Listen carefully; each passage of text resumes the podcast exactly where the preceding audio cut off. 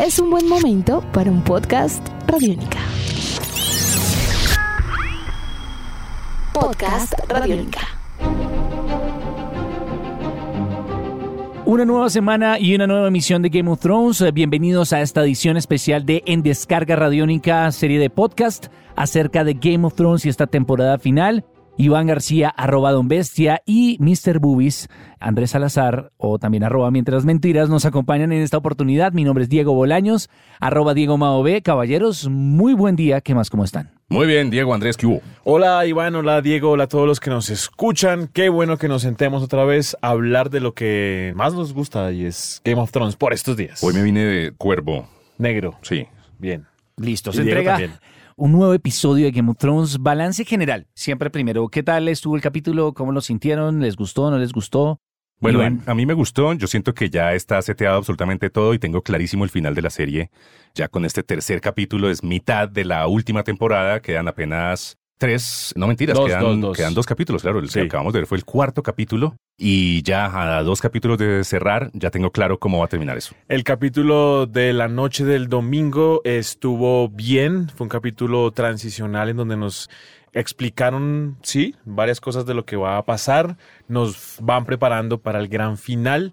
En momentos se sintió algo lento, pero pues es que así debía ser. Y después de una gran batalla, comillas, como la que vivimos en el capítulo pasado, obviamente pasaron cosas importantes de las cuales vamos a hablar, pero bien, me gustó. A mí me pareció un buen capítulo, me pareció un capítulo que es argumental, es para Sí. construir trama y, y de hecho para eso venimos. Las grandes batallas y los grandes momentos son lo que son, pero no pueden suceder si no hay un mundo que se construye alrededor y este fue para eso. De hecho, personalmente creo que me gustó más en cuanto a la construcción de lo que está pasando en Game of Thrones que el capítulo anterior, en donde empiezan a abrirse muchas cosas que son bien interesantes y vamos a llegar a nuestras teorías a construirlas más adelante. Empecemos por los sucesos del capítulo. Primero y muy importante, mucho romance y mucho corazón roto, ¿no? Sí, señor.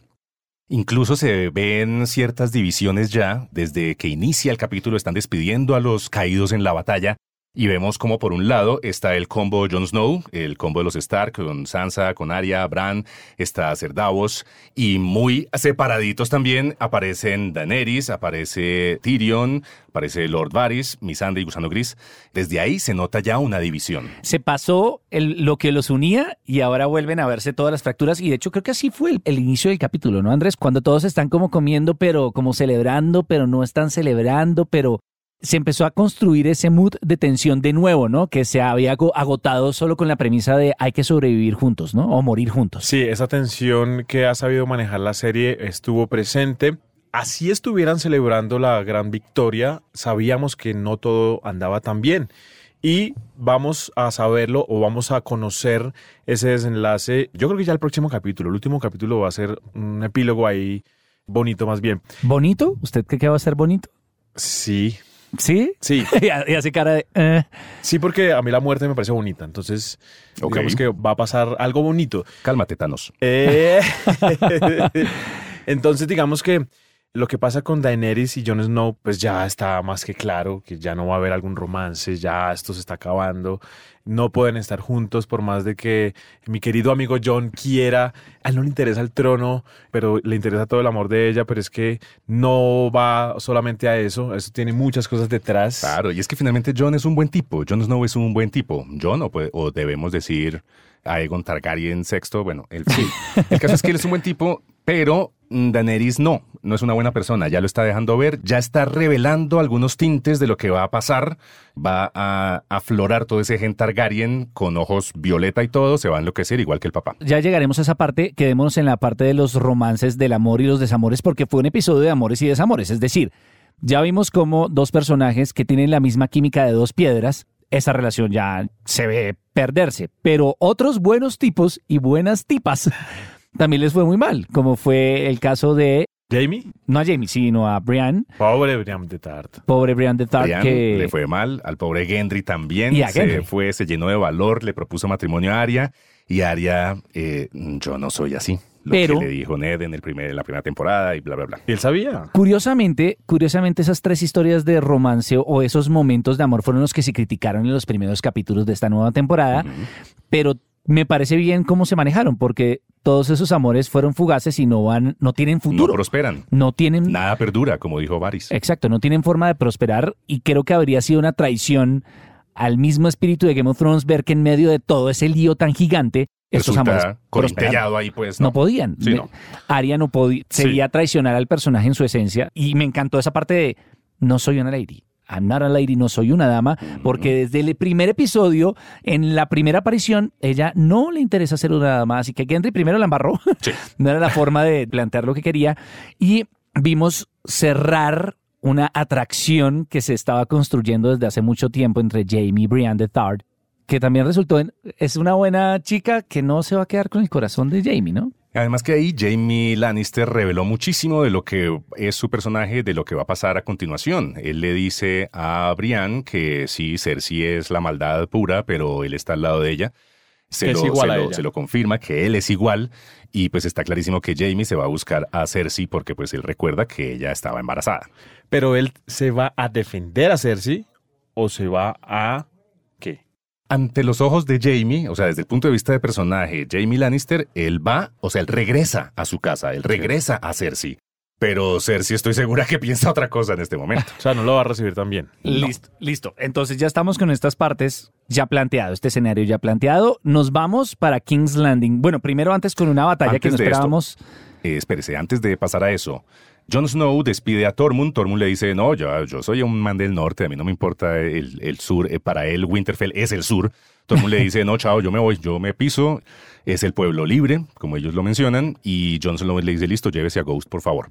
Sin siquiera darle un abrazo a su lobito. eso fue para mí lo peor del capítulo en cuanto a que personalmente como un amante de los perros y un amante de Ghost, Sí. yo creo que nunca a lo largo de la serie se construyó bien lo que podía ser una relación importante o algo bonito dentro de Game of Thrones y era que, que Ghost siempre ha estado ahí para John, pero John siempre lo ha tratado mal. Es decir, nunca se ha fijado en él y, y No. claramente no se lo tenía que llevar a King's Landing, pero pues una despedida habría sido bonita. Sí. De Una hecho, acariciada una acariciada. De hecho, Ghost fuimos todos nosotros cuando lo vio ir. Fue como, que aparece en la escena y lo volteé a mirar y ese cuadro fue muy triste. ese cuadro fue muy triste. John no tiene corazón. Pero yo creo firmemente en un reencuentro, por Sí. eso fue que no lo tocó tampoco ni nada, en que se van a encontrar, se van a embarazar y, y Ghost va a ser muy feliz cuando lo vuelva a ver y todos vamos a quedar ¿Será? felices. Sí, yo creo que sí va a ¿Será que va a haber encuen- reencuentro? En ese último capítulo bonito. ¿Será? Es que ahora le digo cuál es mi teoría de final. Listo, vámonos a King's Landing. Rápidamente aceleramos y sucede. En el capítulo se presentaron dos muertes, es decir, es una temporada en la cual se ha cuidado a los personajes principales como nunca antes en Game of Thrones, lo cual para muchos no es tan feliz, pero la primera muerte es completamente sorpresiva y es la de... El ¿Cuál, de los, dragón cuál de los Raegar. dragones? Raegar. Es Raegar el que cae. Momento sorpresivo del Raegar, capítulo. Sorpresa. Sí, Raegar. ¿Con L? ¿Termina No. en L el dragón? No, con Ere. Porque Raegar era el papá de El Jon. papá ¿no? de Jon. Rhaegar Targaryen. eh, sí, el dragón creo que es Raegal. ¿Ah, sí? Raegal. Raegal. Gracias, Iván. Ese momento fue uno de los choques del capítulo, ¿no? ¿no? duro, Ver sí. que no iba a pasar. La verdad ya nadie esperaba que pasara gran cosa en el capítulo. Creo que el último cuarto del capítulo se acelera todo de muchas formas. Esa es la primera muerte, la segunda muerte es la de Miss Sunday, que también es otra de esas muertes, o sea, como que intentan mostrar muertes pero con miedito, ¿no? Como con cierta prudencia, como, tal vez. como cierta prudencia que plantea, bueno, primero que, pues no sé, yo sigo esperando que pasen cosas tipo Game of Thrones que no están sucediendo. Y dos, que en King's Van Landing ya Cersei está con la mano alta. La carta más alta en estos momentos. Es la estratega más importante en estos momentos en Game of Thrones. Sí. Es válido, ¿cierto? Sí. Es válido. Igual desde el mismo cabezote de la serie nos presentaban en el inicio de la temporada, cuando cambian el cabezote de alguna manera y muestran cuando llega a King's Landing esa cámara subjetiva que va viajando por ahí, muestra los túneles, las catacumbas de King's Landing y aparece la gran ballesta esta y al frente está un dragón. O sea, eso ya decía, aquí se van a bajar otro dragón y va a ser por estas, por estas ballestas. Y pues vimos a Euron manejándolas con maestría.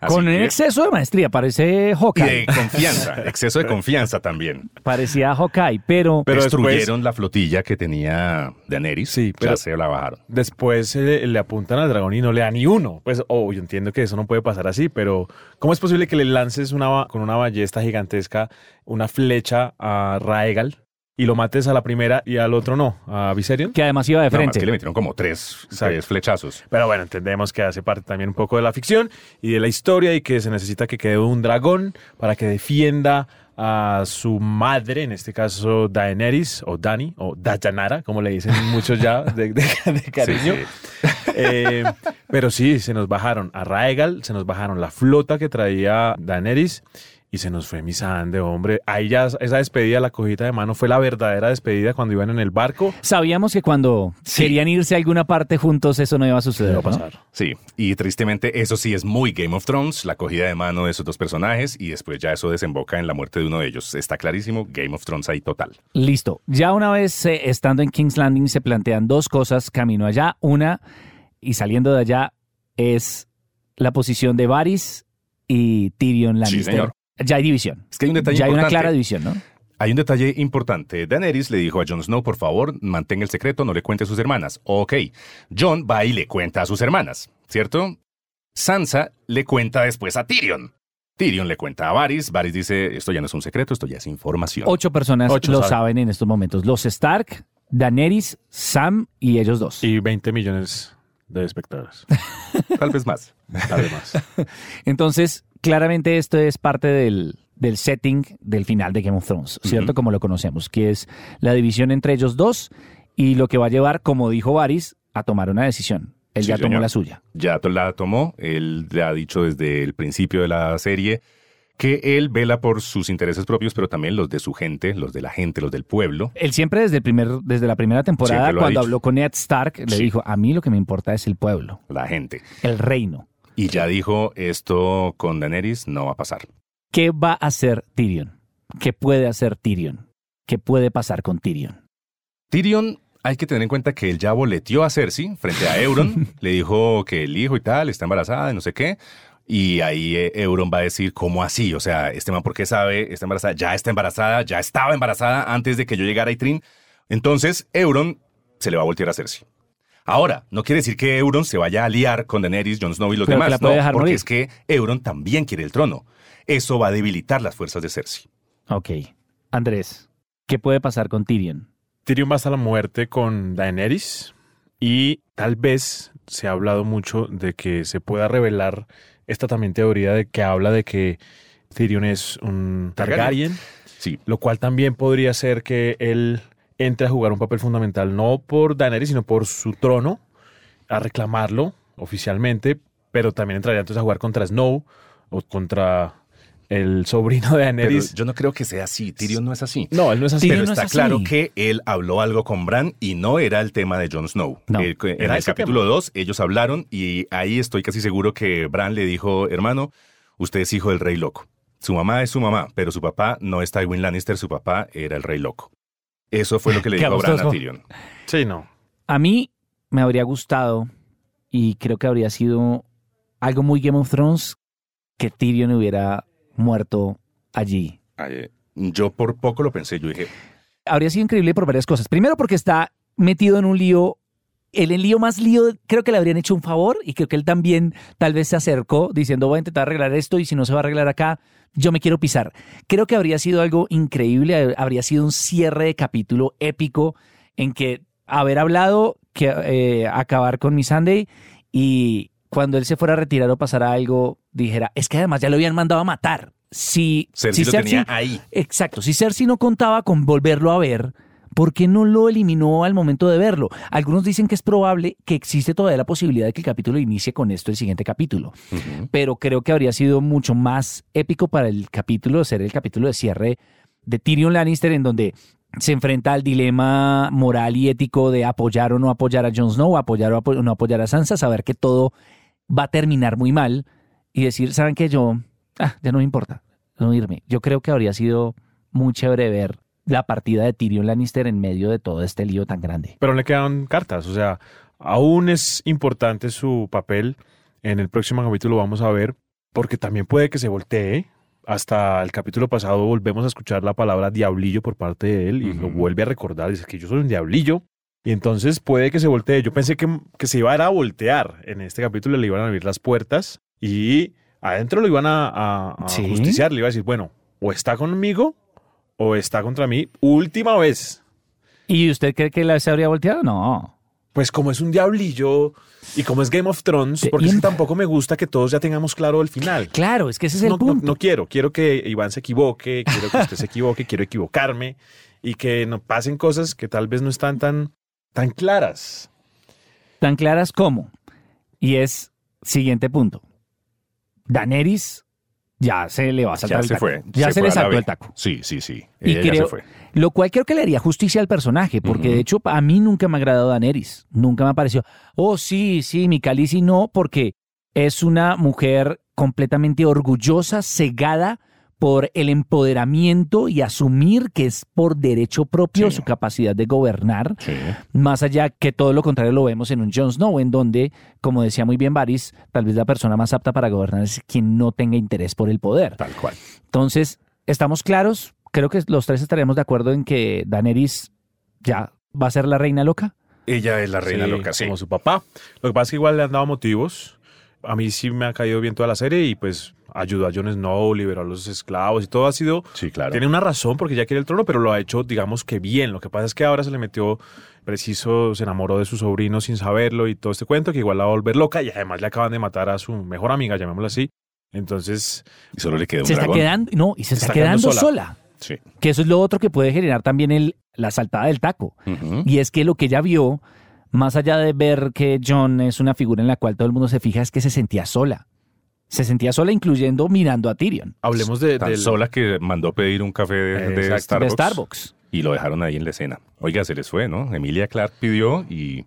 Listo, vamos a rodar, vamos con la tomata. Y no quitaron el vaso. Bueno, ¿Usted, es- usted Pasa. cree que alguien lo vio y dijo, ay, pues es un vaso que se parece a uno de, de Starbucks? O sea, dejémoslo ahí.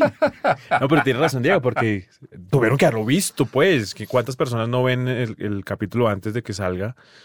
Y ahí lo dejaron. Y dijeron, nah. O sea, Ya, pudieron haberlo borrado incluso, digitalmente. No lo hicieron. Eso pues también debe tener algo... Cierto, ya ha pasado la historia también Eso del es, cine. déjelo, y muchas déjelo. cosas. Sí, igual eso da cosas de qué hablar. Y los memes y todo, eso forma parte. Sí, es verdad. Sí, Listo. A partir de este instante, yo quiero que aquellos que odian los spoilers y consideren que la especulación sobre los spoilers es en sí un spoiler, muchas gracias por escucharnos. Sí. Creemos que, que es el momento de detenerse Porque vamos a hablar. porque vamos a hablar. y es que queda un setting puesto y cada uno tiene sus teorías. Yo quiero escuchar primero la teoría de Andrés, qué es lo que puede pasar en el próximo capítulo y de cara al cierre argumental de Game of Thrones. Bueno, después de lo sucedido, está claro, y lo vimos en los avances, eh, llega ya Jon Snow con su parche, pues, con las personas y los guerreros que quedaron de la batalla de Winterfell. Evidentemente, Daenerys herida va con toda contra Euron o Euron.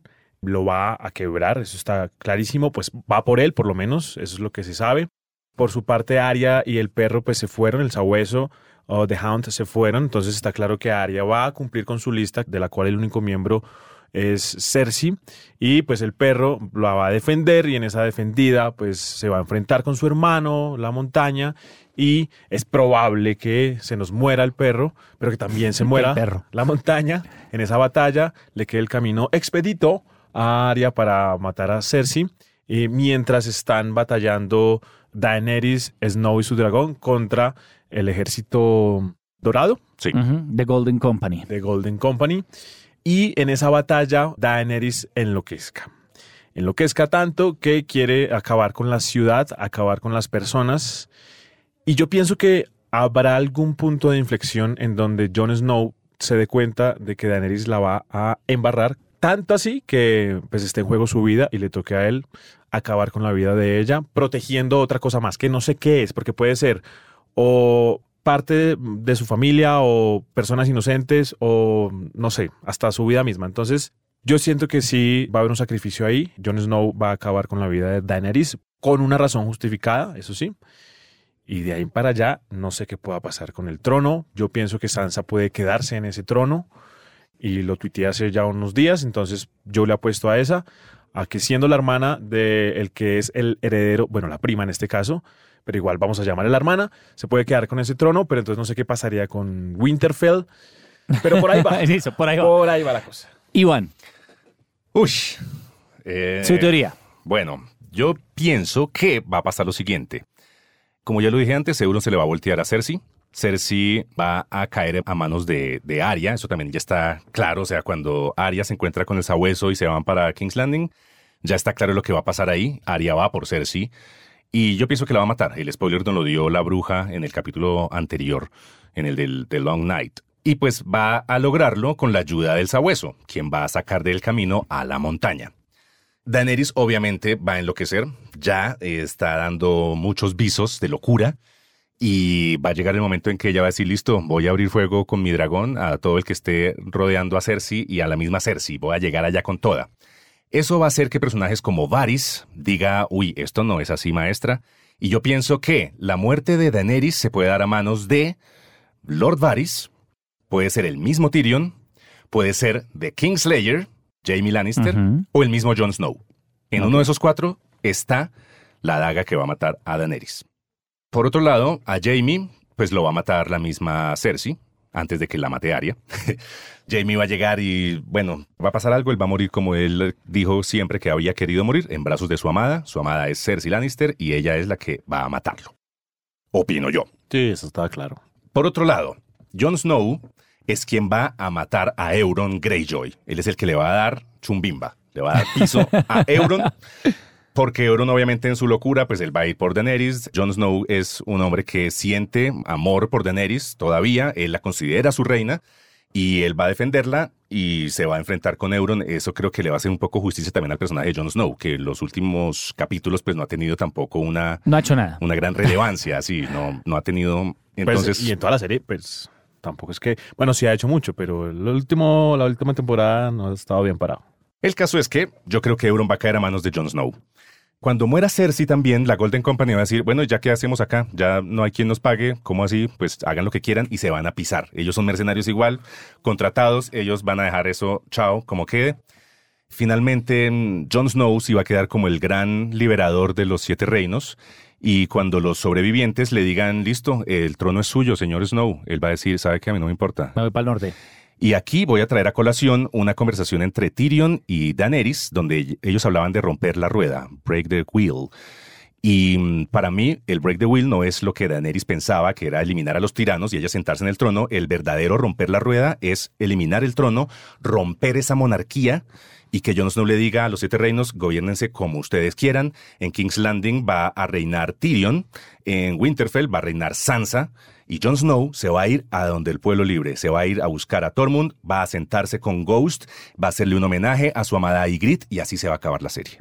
Poéticamente, He dicho. muy a lo, a, lo, a lo Infinity War, cuando Thanos se sienta a contemplar su obra después de haber hecho el chasqueo, eh, se sienta a mirar cansado, así va a pasar con Jon Snow. Va a restablecer de alguna manera, va a implantar una democracia en los siete reinos, un guiño pues a, la, a ese tema político. Y sí, pienso que él va a destruir el trono de hierro. Y Tiene no- todo el sentido. Nunca se va a sentar ahí. Ojalá se Ah, equivoque. Hay muchos elementos, ojalá se equivoque, le compro varios, pero creo que existe la posibilidad de que no todo se apegue a lo que es completamente predecible. En mi caso, yo esperaría que, de acuerdo a ciertas conversaciones, el perro se enfrente a la montaña, Sí, el perro quede herido de muerte, sí. y cuando él le dijo que si lo iba a volver a dejar para morirse, Arya no lo va a hacer y no va a matar a Cersei, no va a lograr matar a Cersei por tratar de defender a la mo- a- a- al perro, se lleva a la montaña, se van los tres. Creo que, que lo más poético dentro de todo esto es si Jamie Lannister acaba de romper su amor muriendo él junto a Cersei, pero él encargándose de que Cersei muera porque además fue lo mismo que hizo con el Rey Loco. Es el hecho de que él va a ver, va a ver el impacto que pueda tener, va a levantar. Si levantó la espada contra su rey, va a levantar la espada contra su amada y él prefiere morir ahí con ella. Creo que quien va a matar a Cersei es Jamie Lannister, van a morir Arya y el perro a manos de la montaña. Van a morir. ¿Sabe qué? Wow. Yo, le hago, yo le hago un paréntesis está ahí. buena. Cuando Keyburn crea la montaña, esta, o sea, después de la montaña moribunda, de la lucha La montaña zombie.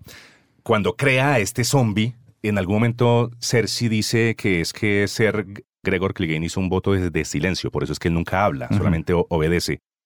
Yo pienso que en, en los últimos momentos de la montaña, el perro va a lograr quitarle ese casco, va a verlo en su total inmundicia y la montaña va, Va a romper aprovechar. su voto de silencio y le va a decir al sabueso Sandor Clegane, a su hermano, le va a decir, por favor, máteme. acabe con este sufrimiento mío. ¿Será? Ese es Sí. tu... Está, está, está Está inspirado. bien. Yo no creo que suceda así. Creo que él sí va a estar matando a la montaña y a la- al perro. Y ahí es cuando entra Arya. Y todo ahí se va a la B. Se empieza a perder todo, a desdibujar. Y eso obliga a Jamie Lannister a tomar una acción. Creo que Daenerys, sí, lo que dijo la bestia completo, va a entrar en un estado de locura. Recordemos que todavía queda. ¿Fuego Valirio es que es fuego? ¿El fuego de dónde es que es? Fuego Valirio, sí, ese lo, eh, Lo tiene Cersei. Lo tiene Cersei. Lo tiene Cersei. Yo creo que Qyburn todavía- logró reproducirlo, estoy seguro. Yo creo que todavía está el plan original del Rey Loco y creo que eso es lo que va a desencadenar que tomen acciones en contra de Daenerys. Creo que es John el que lo va a tener que hacer y de ahí en adelante le compro absolutamente todo. Creo que Tyrion debió haber muerto o va a morir muy pronto. Creo que es algo que tiene que suceder para cerrar su arco histórico, para acabar con los Lannister. Los Lannister es una casa que va a desaparecer por completo. Pero Tyrion es bastardo Targaryen. Eh, puede que sea, puede que sea. Vamos a resolver eso, pero sí creo que Tyrion fallece, Arya fallece junto al perro, ayudando al perro, y que Jamie tiene que. Y por eso es que él va para allá.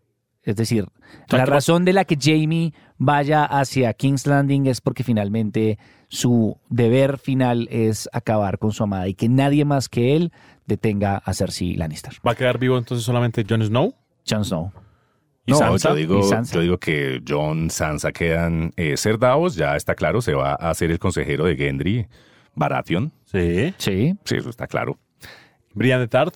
Brian. ¿Qué va a Brian se queda ahí arriba. No, ya, ya. Brian ya, ya Brian pasó se lo que queda- tenía que se queda pasar. allá arriba a cuidar a Sansa, igual Sí. es que su juramento. Exacto. Entonces, como sí, que- eso ya, ahí ya cerró prácticamente, ya se queda al lado de, de Sansa. Y al final el trono sí puede quedar en manos de un Jon Snow que no tanto una democracia, sino más bien una federación de monarquías en donde haya siete reinos y no un solo trono, que es el lío desde un principio. ¿Qué pasará con eh, el eunuco Gusano Gris y sus Él se hace Inmaculados? Ah, ellos fallecen ahí peleando por Mueren. Daenerys, Sí. porque Ahora, hay una pregunta que tengo. ¿Aparecerá en el siguiente capítulo Darío Najaris? Yo opino que sí. y sonríe la, so- sonríe la bestia. Salvando, salvando a la. a- Él a va a buscar a Daenerys, va a tratar de... De ayudarla. Ayudarla, sí. de ayudarla y sería porque Daenerys ya no tiene aliados, básicamente no tiene aliados. Y Tyrion está flaqueando. Puede y también que Varys aparezca Yara Greyjoy y sea quien le dé Yo piso creo- a Euron. Yo creo que eso va a pasar. Se me faltó decir eso. La sobrina va a matar al tío. Además, porque la ha hecho sufrir mucho y tiene que reclamar también y tomar venganza Sí. por su padre. Entonces, yo creo que por ese Puede lado. también. Si estas cosas llegan a pasar, incluyendo la, la mía de Jamie, sería un cierre de familia contra familia. Veríamos familia contra familia, montaña contra perro, Jamie contra Cersei, contra Cersei, Yara, eh, Yara contra su tío, Y asimismo, sobrino contra la tía. sobrino contra la tía. Creo que estamos. Sí. ¿Algún comentario final? A mí me pareció un buen episodio. Me pareció que le aporta la trama, que el último cuarto fue de construcción, fue Sí. chévere. Lástima que, que Tyrion siguió ahí. Habría sido chévere. Emilia Clark dijo en entrevistas recientes que el capítulo que viene es Determinante. el capítulo. El pues, capítulo imperdible. el es el capítulo. Nada que ver con la Y- batalla de Winterfell. Y los creadores dijeron que no, no se ha visto lo último de los White Walkers. Comentaron de forma informal en un par de entrevistas durante el fin de semana, lo cual deja entrever dos cosas. Una de ellas espero que no sea, y es que termine como empieza la serie, con la pata de un White Walker en la frontera. Ujú. Lo cual ojalá no sea así porque la última vez que fueron derrotados se esperaron como 2500 años para volver, así que no tendría una razón para que sucediera tan Tan rápido. Sí. Lo que tal vez se vería es un bebé White Walker empezando a, a florecer y que eso O incluso que el mismo Bran diga, óigame, esto aquí no terminó. Esto aquí no terminó. Esto va a pasar y de pronto hace que el mismo John decida irse hacia el norte a a reconstruir el, muro El muro. y a retomar su lugar como un miembro de la Guardia de la Noche. También. Es lo que podría pasar. Creo que el asunto de los White Walkers hay que mantenerlo vigilado. Eh, Sí, es que y no puede sea, ser, Y no que sea un ser. tema de, de Volvamos a ese tema un momento. El rey de la noche. O sea, ¿cómo así que desde un principio usted está armando, está construyendo ese personaje, esa línea argumental, esos villanos, para que los acaben de esa manera? Lo sacaron de taquito de la serie y ya, eso fue todo. Yo no creo. Yo tampoco creo, pero no creo que lo vayan a resolver ahora. Creo que lo van a dejar en el aire para pensar que en, el- en un spin-off de Game of Thrones en siete años sea 100 años después, 200, 500 años después con los descendientes de todos y enfrentar de nuevo la amenaza como ya sucedió en. Westeros hace unos milenios. Bueno, Amanecerá y veremos. Se nos acaba la serie, muchachos. Caballeros, muchísimas gracias. Esto fue en Descarga Radiónica en esta emisión especial. Si les gustó este episodio y quisieran escuchar más, escríbanos a arroba radiónica con el numeral en Descarga Radiónica y suscríbanse a nuestros podcasts en iTunes, Google Podcast o radiónica.rocks. Iván García, arroba Don Bestia, Andrés Salazar, arroba Mr. Boobies, mienten las mentiras, y Diego Bolaños, arroba Diego Maove, quien les habla, pues los acompañaron en esta oportunidad. Y esperamos sus comentarios, ¿no? Porque chévere saber qué opina la gente. total, ya veremos. Chévere y gracias a todos los que escribieron del pasado y van a escribir sobre este. Seguiremos aquí, por lo menos dos veces más. Winter is coming to an end. And it's gone. Sí, señor. The winter is gone. Sí, ya se fue. Nuestros podcasts están en radionica.rocks, en iTunes, en RTVC Play y en nuestra app Radionica para Android y iPhone. Podcast Radionica.